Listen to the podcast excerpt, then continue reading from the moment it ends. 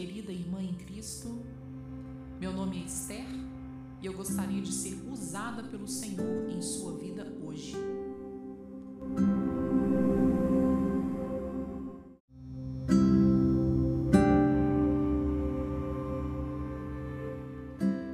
Muitos são os pensamentos tóxicos que recheiam nossas mentes. Você não é bonita, você não merece a família que tem, você não consegue o que quer porque é preguiçosa, você não foi convidada para aquela reunião porque as pessoas não gostam de você, você é uma péssima mãe, você cometeu erros imperdoáveis, você não é suficiente. Eu estou certa de que pelo menos dois desses pensamentos, volta e meia, levantam um acampamento aí na sua cabeça. Acertei? A maior batalha espiritual enfrentada por nossa geração acontece entre as nossas orelhas. O perigo dos pensamentos tóxicos é que eles distorcem a verdade sobre a nossa identidade em Cristo.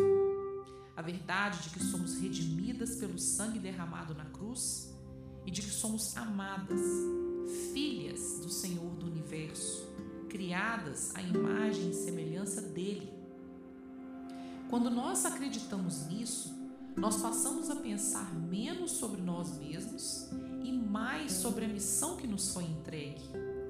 Amar a Deus acima de todas as coisas e as pessoas que Ele coloca diante de nós, não importa a circunstância. Assim, a maneira como vivemos é afetada diretamente pela forma como pensamos.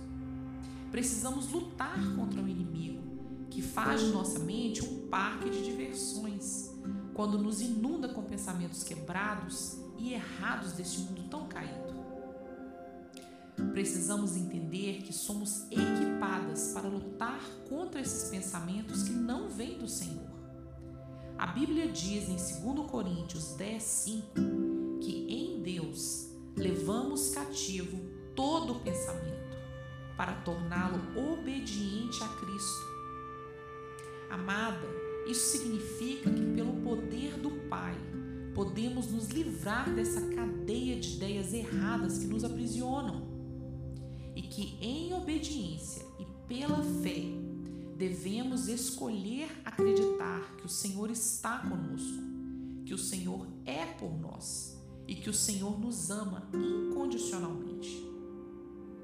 Em Romanos 8, 5, Paulo diz que aqueles que vivem conforme a carne têm a mente voltada para o que a carne deseja, mas quem vive de acordo com o Espírito tem a mente voltada para o que o Espírito deseja.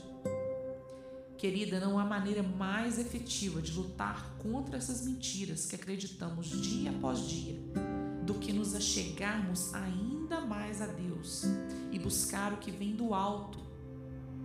Aprenda a calar essa voz que não vem do Senhor, focando em Jesus em todos os momentos. Em 1 Coríntios 2,16, Paulo nos afirma que temos a mente de Cristo Será que nós estamos usando a nossa mente para processar os pensamentos que Jesus teria? Como já disseram algumas vezes por aí, levante sua cabeça, endireite a sua coroa e lembre-se de quem você é filha. Vamos orar? Querido Deus, como somos dependentes do Senhor. Obrigada, Pai, porque sabemos que em Ti tudo podemos. Obrigada, porque em Ti a renovação de nossas mentes e corações. Ó Senhor, nos ajude a enxergar as coisas não como elas parecem, mas como elas realmente são. Que o Teu amor transborde em nós, para que possamos ocupar nossos pensamentos com o que vem do alto e acreditar que somos Tua realeza que, mesmo imperfeitas, somos redimidas por teu Filho amado.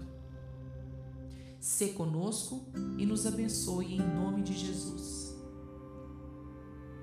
Querida, que você tenha um dia glorioso na presença do Pai. Seja abençoada.